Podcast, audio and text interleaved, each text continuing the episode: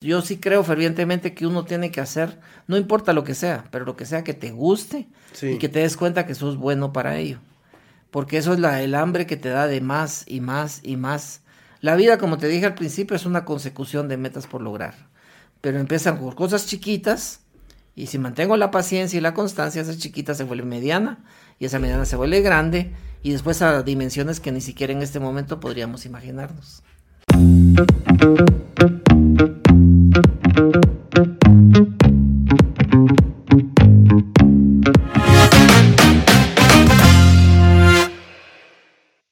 Hola, hola, bienvenidos a Alma Artesana. El día de hoy contamos con Jaime Viñals, montañista, biólogo, conferencista y escritor. Jaime, bienvenido.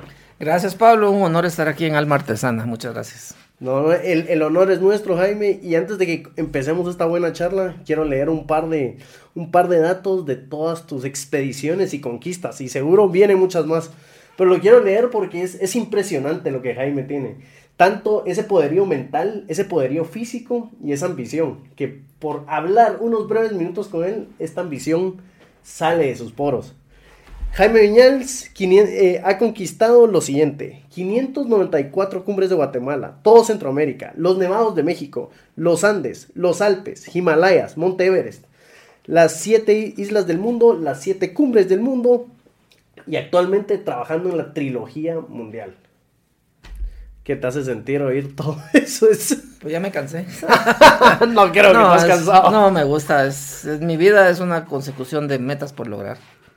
Y entonces me encanta todo lo que he hecho y lo que viene. Jaime, ¿de dónde sale tanta disciplina? Pues yo creo que desde que era pequeño, mi, mi papá, que en paz descanse, cuando yo era pequeño nos llevaba a caminar a, por el Cerro Alush, que es cerca de la ciudad de Guatemala y en ese entonces no habían tantas casas como ahora. Yo tengo dos hermanos que son bastante mayores que yo. Y generalmente un hermano mayor quiere subirse a un árbol, quiere saltar un cerco, saltar un río. Y yo quería hacer lo mismo. Pero mi papá nunca me hizo lo que la mayoría de los papás hace de no hagas eso porque estás muy chiquito, no hagas aquello porque te vas a golpear. Entonces, con querer defender a los hijos les metemos en la cabeza no puedes, no puedes, no puedes, no puedes. Crecen y siguen pensando que no pueden hacer las cosas. En cambio, mi papá me decía, ¿quieres subirte al proa? Y siempre me cuidaba de que no me lastimara, pero me permitía hacer el intento de hacer algo en aquel momento aparentemente era inalcanzable. Saltaba un río y caía en medio del río, ¿verdad? Y eso, ese tipo de cosas me enseñaron a mí a no asustarme cuando las cosas todavía no salen, sino me enseñó a no rendirme, a luchar por lo que aparentemente no se puede hacer.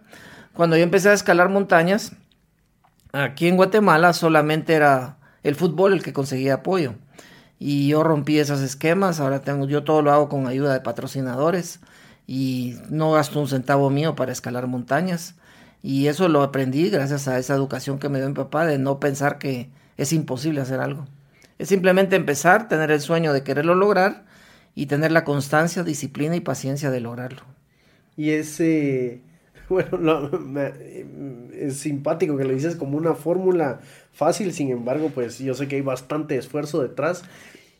Y tú mencionas, pues yo mencioné todos tus logros, ¿no? Y me mm. imagino el Everest, que tal vez es de las más conocidas. El, miedo, el, miedo de, morir, Jaime, el miedo de, que no te pase nada. Que... El miedo existe. El miedo es un sentimiento muy natural de supervivencia cualquier persona en el mundo que diga que nunca ha tenido miedo es una gran persona mentirosa, porque el, medio, miedo es un mecanismo de defensa que cuando se sabe controlar, pues te va a evitar cometer errores, que en este caso, por ejemplo, escalar montañas, no es como un partido de fútbol que si lo pierdo me voy a mi casa, me ducho y estoy triste. Aquí me equivoco y voy al cementerio. Esa es la gran diferencia de lo que yo hago con un deporte colectivo como el fútbol. Entonces, cuando uno va a escalar montañas, tiene que ir bien preparado física, técnica y mentalmente. Pero hay circunstancias como cambios climáticos, como precipicios de miles de metros que le encogen el estómago a cualquiera, que generan ese miedo. Yo lo he tenido muchas veces. O cuando hay un accidente y muere alguien, que también pasa. Eso causa temor, pero también me fortalece en el sentido, yo no maté a esa persona y el clima está malo, pues yo espero no me voy a meter donde hay un, tormentas de vientos muy, muy, muy fuertes y ventosas que me pueden tirar al precipicio. Lo que hago es montar un campamento y espero lo que sea necesario, que las condiciones sean favorables. Y ahí hay miedo, por supuesto, pero a mí el miedo me incentiva a no rendirme, sino me enseña, estás haciendo bien las cosas, paciencia, constancia y el compromiso que tengo de alcanzar la cumbre que estoy buscando en determinado momento. ¿Y, y, esto es solo, Jaime? ¿Escala solo? Nunca escalo solo. Esto es un trabajo en equipo. Eh, generalmente, pues el que sale en los medios soy yo, pero nunca escalo solo. Eh, y generalmente escalo con gente oriunda del lugar a donde voy a escalar. Excepto en lugares donde no vive nadie, como la Antártida o Groenlandia. Ahí escalo con otras personas de otros países o de aquí de Guatemala, si tengo la suerte, que no la he tenido hasta ahora. Eh, generalmente escalo con gente de Inglaterra, con gente de Nueva Zelanda, con gente de Nepal y gente de Perú. Son las nacionalidades con las que más frecuento. Pero he escalado con gente de muchos países, he escalado con gente de Rumanía, gente de Egipto, de Kuwait, de Estados Unidos, de Alemania, México. Dígase que he estado en muchos lugares y he estado en 102 países a la fecha. Y en todos para escalar montañas y dar conferencias. Y la mayor experiencia de esto, de escalar con más personas, fue cuando empecé a subir montañas, que me di cuenta que subir solo se puede. Sí. Pero no es lo mismo llegar a una cima y compartirla con alguien más, a llegar solo y decir que frío me voy de aquí. Entonces eso me enseña que los seres humanos por naturaleza somos seres relacionables. Necesitamos el contacto, la comunicación con otros semejantes, otros seres humanos, y eso nos da en más, más sentido a nuestra existencia y más razón por la cual hacer las cosas que hacemos. Pero con estas personas que escalas es como una cita ciega, no, no, los conoces previamente, son la montaña. Es, lo mismo que una persona que va a entrar a trabajar a una empresa que nunca ha estado antes. Va a relacionarse con un montón de gente que no conoce. Pero desde el día que nacemos no escogimos quiénes van a ser nuestros papás, no escogimos nuestros vecinos, nuestros familiares. Lo único que podemos escoger son nuestros amigos, afortunadamente. Pero eso es una gran ventaja porque yo a todas las expresiones que voy me voy sin prejuicios de la gente con la que voy. Es como por ejemplo una persona que entra a trabajar a una empresa, si está dudando de la capacidad de sus colegas, está en problemas, porque lo que va a hacer es desconfianza a los demás y eso va a impedir que él haga su propio trabajo o ella y los demás también. Cuando yo le muestro confianza a la otra persona, que confío en su capacidad de escalar montañas, por ejemplo, es porque en cierto momento mi vida puede depender de la reacción de él, de él o de ella. Y lo mismo yo soy el responsable de lo que pueda pasar con la otra persona. Entonces eso nos genera mucha tranquilidad y lo que hago yo en muchas expediciones alrededor del mundo es, en vez de ir a hablar, voy a escuchar y en vez de decir hagan tal cosa, yo las empiezo a hacer. Por darte un ejemplo, en el Monte Everest éramos 18 personas de 11 países diferentes y había cierto momento que había que instalar un campamento. Quiere decir eso, poner tiendas de campaña. Y estábamos descansando después de escalar 10 horas y todos estábamos haciendo un círculo en esa parte. Y yo no esperé que fulanito de tal se levantara a poner una tienda de campaña. Yo me levanté por iniciativa propia y sin decir una palabra empiezo a montar mi tienda de campaña. Y los demás, como que tuvieron un resorte en la espalda, se levantan y empiezan a instalar. Y en 15 minutos teníamos el campamento instalado, pero sin decir una palabra. Y entonces yo he aprendido que en la vida es lo mismo, en cualquier circunstancia hay que hablar menos y hay que hacer más, porque mientras más se habla, menos se escucha. Entonces, pues, por, ejemplo, pues como enseñando con el ejemplo. Es que... Así es, así es. Y eso también lo aprendí de mi papá, que en paz descanse, y, y de otras personas que ya fallecieron que me enseñaron este tipo de cosas. Pero yo sí creo fervientemente que todas las personas tienen un lado positivo, todas. Entonces trato siempre de ver el lado positivo de las personas y hasta la fecha nunca he tenido un sí o no, una fricción con nadie en ningún lugar. Y es, es este ejemplo que, o sea, yo, sé que tienes dos hijos, eh, si no estoy mal, uno que, que estudia arqueología. Ya cerró arqueología, sí. Ah, sí. Felicidades. Ah, gracias. Y uno que estudia relaciones internacionales. Así es. Y seguro esta filosofía que tienes en la montaña de enseñar o por medio del ejemplo, pues también lo, aplicas en la paternidad. Sí, por ejemplo, ellos, eh, mis hijos, decidieron carreras poco usuales, carreras que no tienen mucho campo en un país como Guatemala. Eh, estoy seguro que los dos se van a ir de este país y, bueno, de hecho el mayor el que cerró arqueología, ya el próximo año se va a hacer un doctorado fuera de Guatemala. Y se va varios años y conociéndolo creo que no regresa. Y está bien, porque él tiene un horizonte muy grande, tiene un futuro gigantesco en su profesión y, la, y el carisma que tiene le va a permitir tener mucho éxito, pero no en Guatemala lamentablemente. Y, pero yo estoy muy contento, yo lo que quiero es lo mejor para ellos. Y mi otro hijo que ya conociste, él pues está estudiando relaciones internacionales efectivamente y está en tercer año. Y también está aspirando a sacar un posgrado fuera de Guatemala y hacer su vida afuera. Y está bien. Sí, claro, está. Me, identifico con, tus hijos y me parece muy bien lo que están haciendo. Sí, a mí también. Son, y, y comparten el amor de la montaña contigo. No, eh, les gusta un rato, pero ellos nacieron en este mundo, entonces para ellos es sumamente normal todo esto y han ido algunas, han escalado algunas cumbres conmigo, otras con mi esposa, que yo la conocí en la montaña ella, y ella escala mucho menos que yo ahora, pero antes era una montañista consumada y con ella ha salido también. Pero tienen muchas cualidades naturales, son fuertísimos los dos y a veces yo quiero castigarlos con un entreno mío, pero me empiezan diciendo que si me pueden pasar porque voy muy despacio. Entonces ya la juventud ya no está de mi lado, pero... Y entonces un día le digo a mi esposa, mira qué fuerte camina Pablo, que es mi hijo pequeño. Sí, no te das cuenta de lo que yo te sufría cuando eras joven, me dijo. entonces es algo genial. Él tiene una fuerza natural impresionante y camina muy natural. Es muy fácil las montañas, entonces no lo valoran de la misma forma, porque lo ven muy sencillo. Y, ese, yo, al, leer todas tus, todas tus expediciones, todo lo que viene, me hace pensar en el reto, en el reto mental, en el reto mental, porque eh, yo por un tiempo, además de hacer maratones, hacía ultramaratones en montaña, y viendo estadísticas de los campeones de ultramaratones, muchos, muchos europeos y muchos que uno pensaría que son personas bastante jóvenes. Sin embargo, no lo es así. Y viendo sus entrevistas, leyendo de ellos, muchos hablaban de este reto mental, del pasar eh, tanto tiempo en solitario en la montaña, en no saber si te perdiste, en no saber la persona cuánto atrás viene y la persona adelante cuánto adelante va. Sí.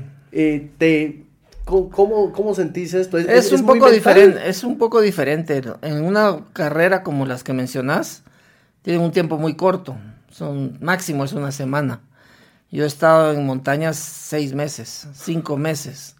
En la isla de Baffin, en el Círculo Polar Ártico, pasé siete meses, de los cuales cuatro de ellos era esquiando cuatro mil kilómetros. Aquí la competencia no es contra otros, es con uno mismo. Y todo lo que yo realizo, Everest o lo que sea, la competencia es con uno mismo. Porque hay un lado interno que te dice qué estás haciendo aquí, no estarías mejor con tu familia, mira qué frío el que hace. Ese lado negativo que te invita a rendirte y, a, te enseña a quejarte de todo, te enseña a ser malagradecido. Y hay otra parte, el lado positivo que te dice qué brillante oportunidad que pudiste venir aquí para demostrarte de qué estás hecho. Entonces esa lucha de lo que me dice rendirme y lo que me dice siga adelante, se manifiesta cada minuto, cada segundo. Y en las escaladas que yo hago, voy con otras personas pero pasamos muchísimas horas en silencio. ¿Por qué? Porque si voy hablando se me congela la laringe. No es como caminar en el volcán de Acatenango o en el pico de Orizaba en México. Estas son condiciones climáticas extremas. Es otra historia. No es, o sea, no se podría hacer ahí una competencia como las, las que mencionaste. ¿Por qué? Porque son temperaturas de 40 grados bajo cero. Estás en paredes verticales, estás en zonas donde hay exposición de avalanchas, donde hay ventiscas que te pueden arrastrar como que sos un pedazo de papel. Entonces uno tiene que estar muy concentrado en todo ese entorno que está moviéndose, pensar dónde vas a poner el pie, en qué forma pones el brazo, dónde vas a poner una tienda de campaña, qué vas a comer hoy. Entonces son factores muy diferentes y pasas muchísimo tiempo en absoluto silencio. Entonces eso a mí me ha enseñado que la soledad es el mejor amigo porque esa no tiene distractores. Entonces te permite concentrarte en tu interior. Y yo en muchas de esas expresiones he encontrado respuestas de problemas o dudas que tengo. Y he encontrado también la opción de nuevos retos, porque muchas veces voy a subir una montaña y se está acabando, por ejemplo, la 594 cumbre de Guatemala. ¿Y qué voy a hacer ahora? Esa cumbre me lo dijo. Entonces después decidí subir las cumbres más importantes de todos los países de Centroamérica y el Caribe. Cuando terminé eso, en el Pico Duarte, en República Dominicana, encontré la respuesta que el siguiente paso era alta montaña. Y me fui a los nevados mexicanos. Con, pues no tenía dinero para hacerlo, conseguí una beca en la universidad, la UNAM, para sacar un curso básico de alta montaña de cinco meses. Y eso me abrió el horizonte. Dije, yo lo que quiero hacer es alta montaña. Entonces regresé a Guatemala y me puse a pensar, aunque en Guatemala no exista alta montaña, a esto me voy a dedicar. Entonces ahí aprendí que no importa lo que uno desea hacer en la vida, lo importante es disfrutarlo. Porque si yo disfruto lo que hago, siempre voy a estar anuente a hacer más, a aprender más y a darme cuenta que siempre me falta algo. No es como esas personas que a qué horas entro al trabajo y a qué horas salgo. Yo disfruto esto y puedo pasar 20 horas haciéndolo, sin problema. ¿Por qué? Porque lo disfruto. Eso genera energía positiva. Y eso me llevó después de México a los Andes. Y empecé por Venezuela, seguí por Colombia, Ecuador, Perú, Bolivia, Chile, Argentina. Y al terminar en Bolivia, que fue la última de los Andes, ahí conocí a unos franceses. Entonces ahí aprendí otra cosa. La vida está llena de oportunidades. Pero ¿quién las toma y quién las deja pasar? Y eso diferencia a quién logra el éxito y quién fracasa.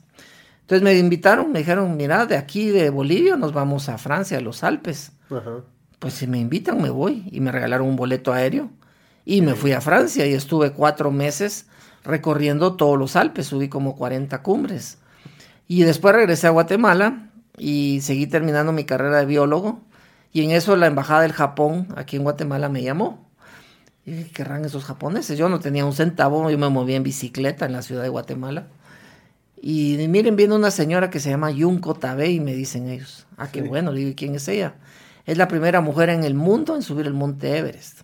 Y lo hizo en 1975, en una temporada que Nepal era un reino que no entraba cualquiera, era totalmente machista, y que una mujer quisiera subir el Everest en 1975 no es lo mismo que en el 2020 o 22, es otra historia.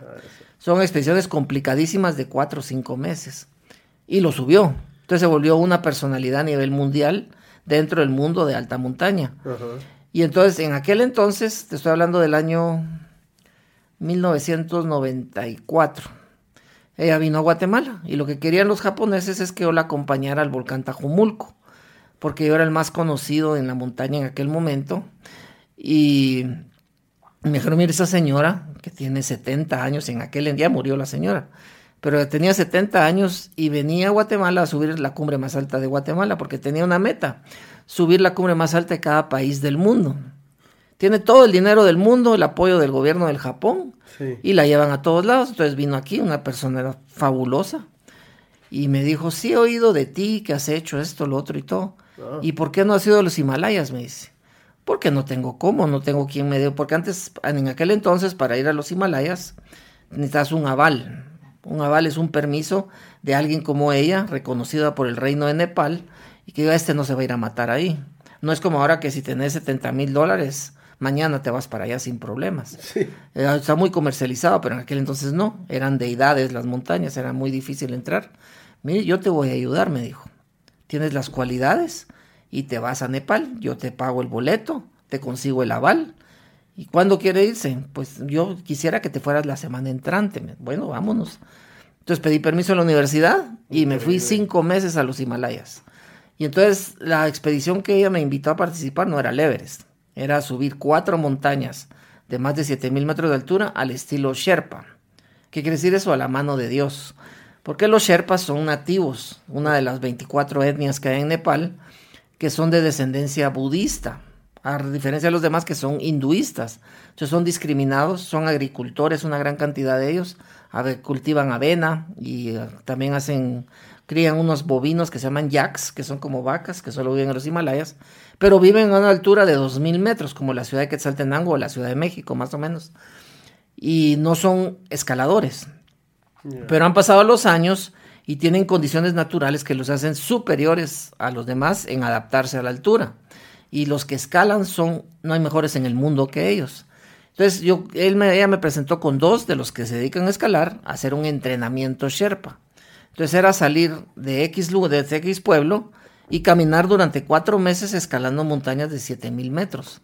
Se dice fácil, pero andábamos a pie todo el tiempo. No teníamos comunicación con el mundo exterior. Solo comíamos champa, que es como una masa de tortilla previo a hacer la tortilla. Es una masa blanca, pastosa, hecha de avena, de leche de nac, que es la hembra del yak, y mantequilla. Es lo más asqueroso que hay. Y ellos se lo comen crudo y eso van comiendo todo el tiempo. Pues eso comí yo también. Y de tomar, pues derretíamos hielo y eso obteníamos para hidratarnos. Yo bajé un montón de peso, pero aprendí mucho. En algunos lugares no nos daba oportunidad de poner tienda de campaña y había que cavar agujeros en el hielo, en la nieve, para meterse ahí y protegerse del viento y pasar la noche fabuloso, bellísimo. Entonces me fui cuatro meses a hacer eso. Después recibí un reconocimiento del rey de Nepal, que en paz descanse, por ser el primero no Sherpa en terminar con éxito ese reto y eso me abrió las puertas para muchas otras cosas. Luego de eso vino mi primer intento de subir el Everest. Me invitaron a una expedición de Nueva Zelanda, pero no solamente ir al Everest, sino abrir una ruta nueva en esa montaña en 1995, al año siguiente. Y yo dije, vamos, si me pagan todo, pues vámonos para allá. Pero se formó un grupo de muy jóvenes, entre ellos yo, muy arrogantes, entre ellos yo, y no hubo comunicación, no hubo trabajo en equipo, no hubo cohesión entre el equipo y le costó la vida a cuatro personas. De los diez murieron cuatro, no abrimos la ruta nueva y no alcanzamos la cima. Ahí me dio miedo, lo que estabas preguntando antes, y al bajar de la montaña hasta donde llegamos, me, cuestioné yo mismo si valía la pena esto o no. Todavía no estaba casado en ese entonces, pero sí ya estaba con mi novia, la mamá de mis hijos. Y dije yo, bueno, hasta aquí llegó porque yo no quiero morirme en la montaña. Pero regresé a Guatemala y me puse a reflexionar, me fui al volcán de Acatenango una semana a pensar. Y dije, no, yo voy a subir esa montaña. Pero estoy hablando de algo hace más de 20 años, en un país con una total ignorancia y desinterés de escalar montañas. Los únicos que en aquel entonces subían montañas eran los guerrilleros y los leñadores y los soldados, nadie más. Entonces era un ambiente que dije, oh, bueno, voy a hacer esto, ¿no? Y me puse a reflexionar y dije, lo voy a hacer. Y después empecé a buscar financiamiento y no conseguí. Vendí una moto que tenía, organicé rifas, pedí dinero prestado, porque no conseguí el financiamiento para ir de nuevo al Everest. Y logré reunir cierta cantidad de dinero, pero no me alcanzaba para ir al Everest. Entonces ahí entendí que como en la vida hay que ser adaptable a las condiciones que te tocan vivir. Entonces dije yo, no puedo ir directamente al Everest. Bueno, voy a buscar un listado, un grupo de montañas alrededor del mundo, que una de esas montañas sea el Everest. Tratar de escalar las otras que requieren una menor inversión para ganar experiencia, darme más a conocer y abrir espacios para ir de nuevo al Monte Everest. Y ahí nació las siete cumbres del mundo, que no me lo inventé yo. Nació en San Francisco, California, por un multimillonario de nombre Dick Bass. Él en aquel entonces si no estoy mal, fue en 1980-82 que hubo un cambio geográfico en el mundo, que cuando se determinó universalmente que en el mundo no hay cinco continentes, sino hay siete. Eh, si no los conoces, pues con gusto te los digo. América no es un continente, son dos. La separación es el canal de Panamá. Centroamérica, México, Estados Unidos, Canadá son Norteamérica, incluyendo con algunas islas del Caribe, como Cuba y Puerto Rico. Y Sudamérica es de Panamá hacia el sur, ese es otro continente. Asia es otro, Europa, África, Oceanía y la Antártida. La Antártida es un continente de 18, 17 millones de kilómetros cuadrados, que no hay países, no hay ciudades. Si metes todo Estados Unidos en la Antártida, te sobra todavía una cuarta parte del territorio antártico.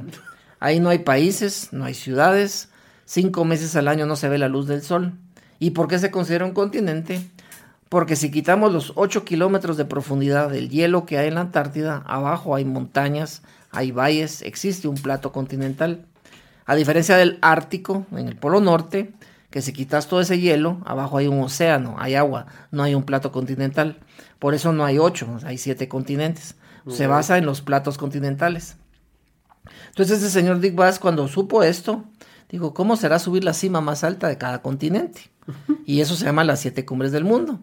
Y es un proyecto muy, muy, muy cotizado. Yo lo terminé en el año 2001 cuando subí el Everest y fui la persona número 82 del mundo en lograrlo. Al día de hoy somos poco más de 800 en el mundo que lo hemos hecho las siete cumbres del mundo. Y como sé todo esto, pues recibo libros de las estadísticas que van registrando todo esto y es muy, muy bonito. Yo fui el segundo latinoamericano en terminar las siete cumbres. Estas siete cumbres, si te querés, te digo cuáles son. Eh, la cumbre más alta de Sudamérica es el Monte Aconcagua, que está en Argentina. La cima más alta de Norteamérica está en Alaska y es el Monte Denali o también llamado McKinley. En Europa la cima más alta está en Rusia y se llama Elbrus. En África está en Tanzania y se llama Kilimanjaro o Kilimanjaro.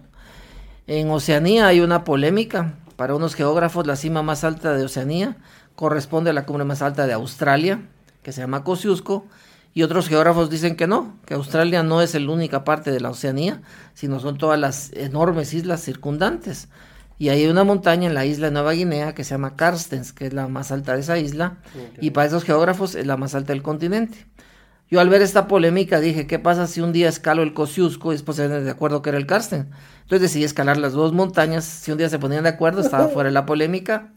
En la Antártida, la cumbre más alta se llama Vinson, es un macizo de seis cumbres espectacular que yo subí en el año 2000 y fue el primer ascenso latinoamericano a esa cumbre.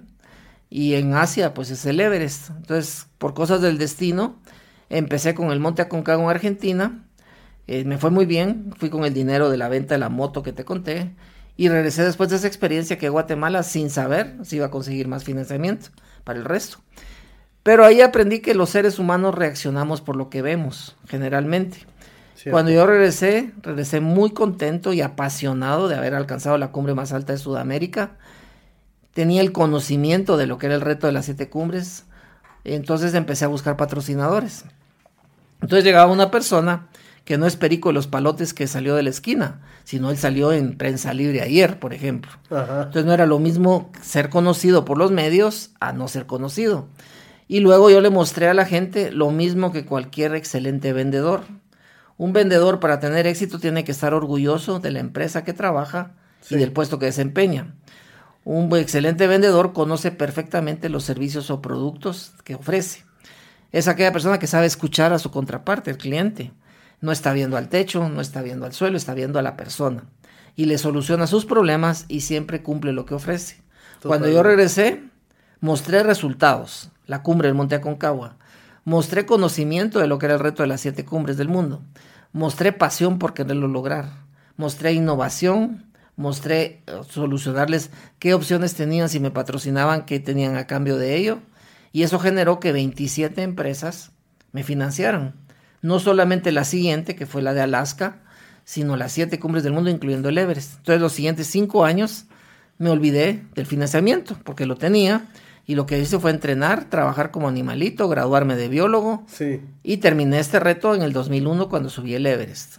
Pues fíjate que por ahí iba mucho, pues mi, mi siguiente pregunta y, y, era algo que me daba mucha curiosidad en el momento. Yo sé que al principio mucho lo hiciste con becas, mucho lo hiciste con vendiendo posesiones tuyas, pero ¿cómo haces que tu meta sea la meta de una empresa? Cuando una empresa puede ser esta gran estructura corporativa que tal vez no tiene nada que ver con, con alpinismo, con retos de alta montaña, pero cómo tu meta se la trasladas a ellos para que se identifican y, y te puedan financiar. Bueno, lo, que, lo que pasa es que hay que venderles la idea, qué obtienen ellos a cambio. Entonces lo que hago yo es que tengo ahorita, en este momento tengo 12 empresas patrocinadoras. Eh, son tan variadas como desde cerveza hasta bancos, o sea, pero a cada uno yo tengo reunión con la gente que se dedica a financiar las cosas y les digo, mire, a cambio de esto podrían tener esto. Pero ellos se emocionan y les surgen ideas que yo no tenía. Entonces es un trabajo en equipo en el cual vamos sacando, porque para mí ellos, esas empresas no son casa de beneficencia. son, quieren hacer una inversión y quieren capitalizar esa inversión. Entonces yo lo que hago es investigar qué les puedo ofrecer a esas empresas o cómo puedo hacer que hagan un match de lo que yo hago con ellos y así funciona es una venta, ¿verdad? Es una venta. Y gracias a Dios, pues me ha ido bastante bien en ese sentido. Y así estoy y todavía sigo en esas. Y, ok, no, me, me, me parece fabuloso porque cómo entrarle a estas empresas es fascinante. Cómo te identificas también con este vendedor, porque estás, lo que estás haciendo es vendiendo tu sueño y que ellos se identifiquen con tu sueño. Así sea parte de ellos también. Y ha tenido mucho éxito. Sí, sin duda. Sí, sí, sí. Y Jaime, ¿dónde dentro de todo este espectro, dónde entra esta vida de escritor? Eh, ¿Cuándo surgió? ¿Fue por la pandemia? ¿Fue antes? No, fue mucho antes. Yo cuando empecé a subir montañas, pues a eso me dedicaba, a subir montañas. Pero de repente un día, una tía mía, que en paz descanse, se me muere mucho la gente, eh, llegó a mi casa muy emocionada y me enseñó un libro de texto de estudios sociales de sexto grado de primaria, publicado por Editorial Norma, aquí en Guatemala. Y ahí estaba yo, junto con Ricardo Arjona y Rigoberta Menchú. Y éramos tres personajes de Guatemala que los estudiantes tenían que investigar sobre ellos. Pero en aquel entonces no había internet, estoy hablando de 1997. No había internet, no había tanto acceso a información como hay actualmente. Entonces yo me acerqué a un banco de los patrocinadores que tenían en aquel entonces y le digo, mire, mire este libro de texto. Sería bonito hacer un libro de lo que he hecho hasta ahora, desde mis inicios en la montaña, para que cada estudiante tenga la información que está buscando. Les encantó la idea y me dijeron, la única condición, publicamos el libro, pero no se puede sacar a la venta. Tiene que ser regalado todo el tiempo. Está bueno, dije yo. Yo lo que quería era que tuvieran material, porque en aquel entonces era ir a la guía telefónica y buscar un viñal y empezarlo a molestar, ¿verdad? No es como ahora tan fácil que es encontrar una persona. Y entonces el libro este se llama La montaña es mi destino. Yo siempre en todas mis expediciones hago un diario, al viejo estilo, que es escribiendo con papel y lápiz, porque siempre hay muchos detalles que se olvidan. Entonces yo escalo durante 15 horas, por ejemplo, y ya metido en mi tienda de campaña empiezo a escribir lo vivido ese día y lo sigo haciendo. Y entonces tenía todos los diarios de las expediciones en Sudamérica, las expediciones de los Alpes y también de México y Guatemala, todo lo que hice. Y simplemente fue transcribirlo y un corrector de estilo, pues cortarlo, editarlo de cierta forma que fuera comprensible y no hacer tan grande el libro.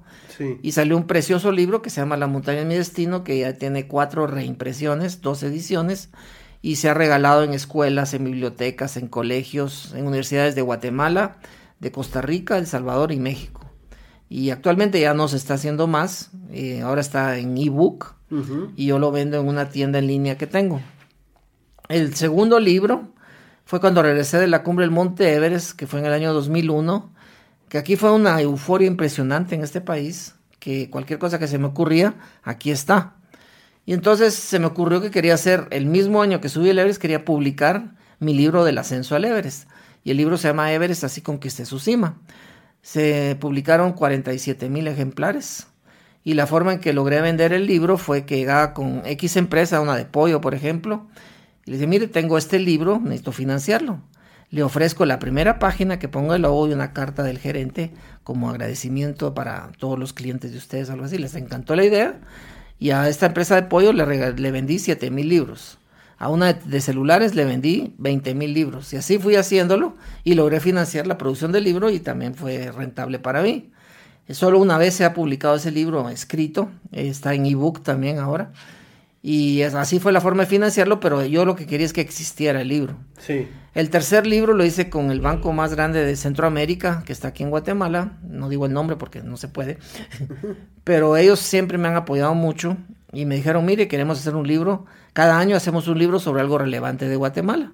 Quisiéramos hacerlo sobre su ascenso al Everest. Le digo, mire, les agradezco muchísimo, pero ya estoy haciendo mi libro del Everest. Pero les ofrezco que hagamos un libro sobre las siete cumbres del mundo y les encantó la idea y es un libro así tipo coffee table book de esos grandotes, muy fotográfico y se llama La conquista de siete retos. Actualmente este banco sigue vendiendo ese libro para financiar parte, parte del financiamiento de la fundación que ellos tienen en el banco. Y también lo tengo en ebook. Mi cuarto libro surgió por la editorial Norma de Colombia, que ya no existe lamentablemente, ahora la compró una empresa española. Y esta editorial me dijo, mire, queremos hacer un libro motivacional para jóvenes de bajo costo. Queremos hacer un libro que no tenga fotos internas, solo la portada y contraportada, y que fomente el hábito de la lectura. Tiene que ser de lenguaje muy sencillo y escritura muy simple para cualquier persona que lo pueda entender y lo motive. El libro me encantó la idea, se hizo y se sigue imprimiendo, se sigue haciendo, y es un libro que se llama Más allá del Everest. Ese fue mi cuarto libro, es un libro pequeño de 130 páginas de un formato, es como el tamaño de tu cuaderno, que son más o menos de 8 por 8 pulgadas. Y El libro se sigue reimprimiendo, se han hecho tres ediciones y tiene mucho éxito. Y tengo un convenio con la editorial que cada mil libros que adquiera un colegio, una escuela, universidad, luego yo hago un conversatorio con los estudiantes, en lo cual me preguntan lo que quieran y es algo muy enriquecedor tanto para ellos como para mí. Y entonces me encanta hacer eso, no tiene costo para la institución educativa esta y lo sigo haciendo a la fecha todavía. No hay tantos como yo quisiera, pero son unas ocho reuniones al año. Tanto en Guatemala, en Costa Rica y en Colombia lo he hecho esto. El quinto libro se llama Nos vemos en la cumbre. Y este resultó de cuando yo subí el siguiente reto después de las siete cumbres y del Everest, fue reinventarme y hacer cosas que nadie en el mundo había hecho. Y decidí darle otra vuelta al mundo escalando la cima más alta de las siete islas más grandes del mundo. Y resulta que yo fui el primero en el mundo en terminar ese reto.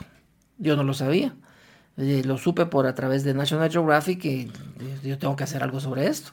Entonces decidí hacer un libro que se llama Nos vemos en la cumbre, en la cual empieza los primeros siete capítulos, son las siete cumbres del mundo, incluyendo el Everest. Y después dice, ¿y ahora qué? Y viene las siete islas. Entonces vienen los siete capítulos de Groenlandia, de Madagascar, de la isla de Baffin. Y para mí es el libro más lindo que he hecho de los siete que he publicado. Tiene una línea del tiempo, está diseñado hermoso y tiene más de 400 páginas. Increíble. Y ese lo logré financiar con una farmacéutica. Esta farmacéutica produjo el libro, yo me quedé con un pequeño porcentaje de libros y ellos ese libro lo regalan a médicos, a socios, a clientes y es una carta de presentación fabulosa para ellos. Está lleno de anuncios de un producto de ellos, pero sí que existe el libro. El sexto libro se llama Guatemala, Tierra de Volcanes. Ese libro surgió por el interés de la antigua empresa eléctrica de Guatemala, que era, era de una empresa española y ellos publicaron sobre el famoso Miguel Ángel Asturias, otro libro sobre el Quetzal. Dijeron, queremos hacer un libro de los volcanes de Guatemala. Nos gustaría que nos diera fotos y lo va a escribir fulanito de tal. No, les digo, si ustedes quieren mis fotos, yo escribo el libro, les dije. Yo hago fotos y textos. Está bueno, me dijeron, y lo hice. Se, se produjo a través de una editorial que todavía existe en Guatemala, que tiene librerías muy famosas, y se imprimió en Colombia. Es un libro que se vendió en las librerías de esas aquí de Guatemala. Y es un libro muy hermoso, grandote, muy fotográfico, que se llama Guatemala Tierra de Volcanes, que también, igual que los otros cinco, los tengo en ebook y los vendo digitalmente a un bajo precio. Y el séptimo libro lo acabo de publicar en febrero de 2022, hace unos cuantos meses, y se llama Todo empieza por un sueño. Y es un libro en el cual hablo de que el Everest no es el fin del camino es una cumbre importante, sí, pero hay más. Entonces hablo de cómo reinventarse, hablo de todo lo que te estoy hablando ahora, está en este libro. Y es un libro muy bonito que lo hice también con esta misma farmacéutica. Y yo estoy regalando a periodistas básicamente, y ahí te tengo que traer uno, por cierto. Gracias. Y el libro este pues no se vende. También esta farmacéutica lo regala a sus clientes, a médicos. Pero existe el libro y yo lo vendo, pero en formato digital. Entonces esos son los siete libros que he hecho. Aparte hice tres videos de una hora cada uno, que son, el primero se llama El colosal desafío Everest, así conquisté su cima. El segundo son las siete cumbres del mundo y el tercero son las siete islas del mundo. Y en el 2023 pienso hacer una, una película, bueno ya la empecé a hacer, que espero en publicarla en lugares como Netflix. Es un, video, un documental que se va a hacer, que ya lo empecé a grabar que empezó en, eso no, lo sabían públicamente, pero en enero, yo fui en diciembre de 2021 a la Antártida, a escalar el monte sí, el volcán Sidley, que es el más alto de el volcán más alto de la Antártida, con el fin de terminar un reto que se llama la trilogía mundial que, que estoy haciendo, pero no llegué a la cima. No llegué a la cima porque sufrí congelaciones en el dedo pulgar de la mano derecha, en el dedo índice de la mano izquierda y en el dedo meñique del pie izquierdo. Yo tengo más de 30 años de dedicarme a esto, entonces sé lo que es una congelación. Al ver la, el nivel de congelación que tenía, me puse a pensar, el día que íbamos a la cumbre, que era el 22 de diciembre, que si me exponía a los elementos por más de cuatro horas, iba a perder los dedos. Entonces decidí con mucha dificultad a no seguir adelante. Y mis compañeros sí llegaron a la cima, yo los esperé en un campamento 25 horas solo. Fue fabulosa la experiencia y no llegué a la cima. Entonces en enero regresé aquí a Guatemala y fui personalmente a visitar a cada uno de los patrocinadores y dije, no llegué a la cima por esto y esta razón. Les mostré fotografías y el 90% de esas empresas me dijeron, pues vas a ir otra vez si quisiera ir en enero, aquí está el apoyo. Entonces eh, eso me, me, agradó mucho y dije yo, tengo que hacer una película inspiracional para los demás. Entonces esta película empieza con esa expedición al volcán Sidley del 2021 que no llega a la cima. Entonces me hicieron unas grabaciones, ya me las hicieron profesionalmente en, a finales de enero, en que estoy así todo hecho una piltrafa, todo cansado, medio quemadito y todo y explicando qué fue lo que a mi parecer sucedió ahí. Y entonces termina esa entrevista diciendo, bueno, pero voy a ir otra vez. Y entonces cada tres meses me van a estar haciendo grabaciones de mi cara para ver el cambio fisonómico con el entrenamiento que tengo ahorita, con la bajada de peso que tengo, y así va a seguir hasta que llegue a la cumbre en diciembre de 2022.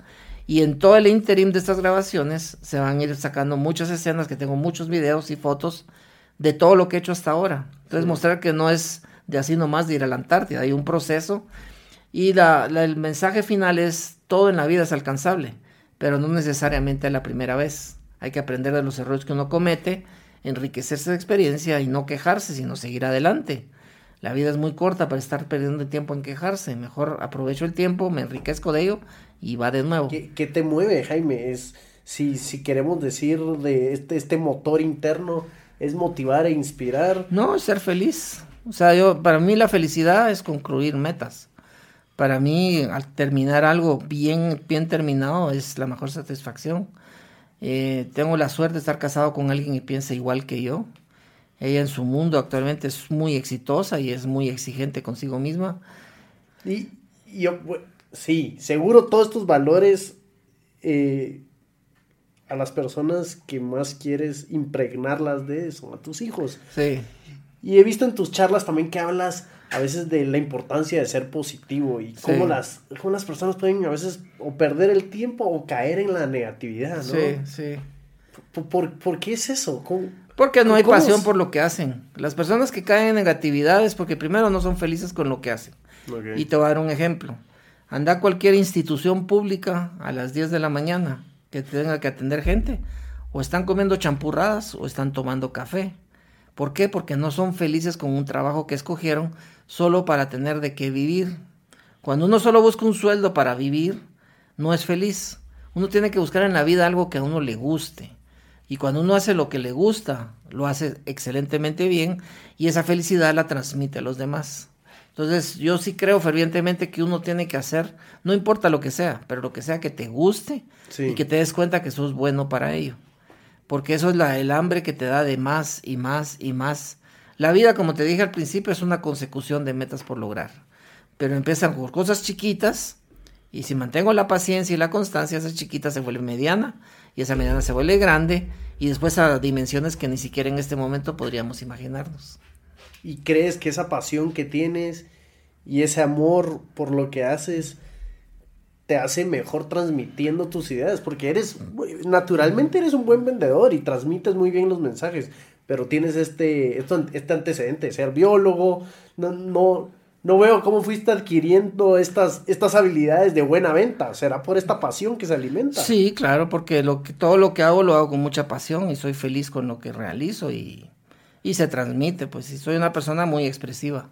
Pero es algo que no lo aprendí en una universidad ni en un colegio, sino ya Dios me lo dio desde que nací, siento yo. Aunque cuando era chiquito me daba miedo hablar en público, ahora me fascina y mientras más gente, mejor. Porque se siente una energía muy especial. Hace un mes antes de la pandemia tuve la suerte de ir a Medellín, en Colombia, a dar una conferencia a siete mil personas en un estadio. Estuvo la energía que se percibe en esos lugares yo entiendo ahí a los cantantes que están en grandes conciertos porque es una energía impresionante que se siente, se, percibe y eso te hace tener más energía, te hace expresarte más todavía. Entonces yo hasta ese, yo nunca había tenido una audiencia tan grande y fue para una empresa que tiene ventas en línea, eh, así, ¿cómo se llama eso? De, en, redes. Eso, eso sí. es una empresa de cosméticos y a mí me impresionó sentirlo. O sea, no me asustó el público porque yo he estado con mucha gente todo el tiempo, pero sí me impresionó ah, de buena forma esa energía que se percibe. Entonces ahí entendí yo a los cantantes, a los artistas que hacen grandes conciertos, porque sí se siente esa energía. Y entonces ahí entendí que un conferencista, un cantante, una persona que sea visión pública, tiene una gran responsabilidad. Totalmente. Porque lo que transmitís llega a una persona que ni siquiera te imaginas. Y es tu responsabilidad la reacción que tenga esa persona. Por eso es tan importante que el ejemplo siempre sea positivo y que lo que digas es lo que haces. No aparentes cosas porque luego vas a provocar una tragedia por otro lado, sin darte cuenta.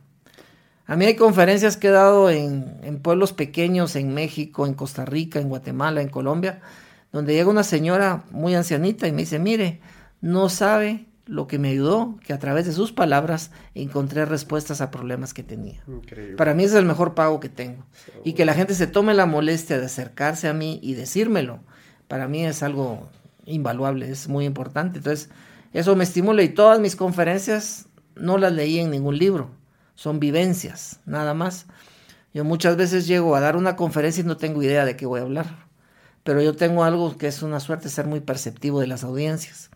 Entonces empiezo a ver a las personas y me empiezan a venir a mi mente experiencias que he tenido en X montaña. Entonces lo que hago yo es contar historias de montaña haciendo analogías de la vida, de trabajar en equipo, de superarse constantemente, de tener paciencia, de la resiliencia o del tema que sea, pero es a través de las vivencias de montaña.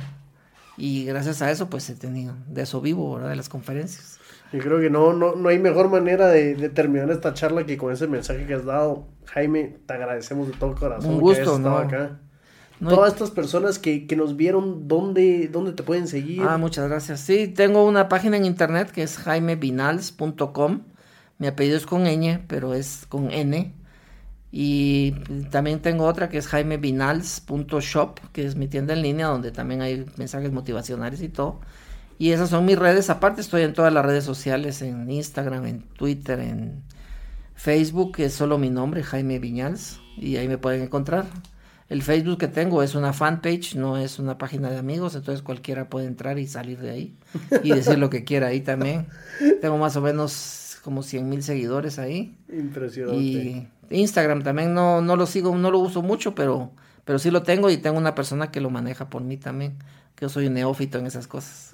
Sí. No, Jaime, te lo agradezco muchísimo. No, gracias, Pablo. Y, y les deseo lo mejor en este programa y recuerden, el único límite es uno mismo. Chao.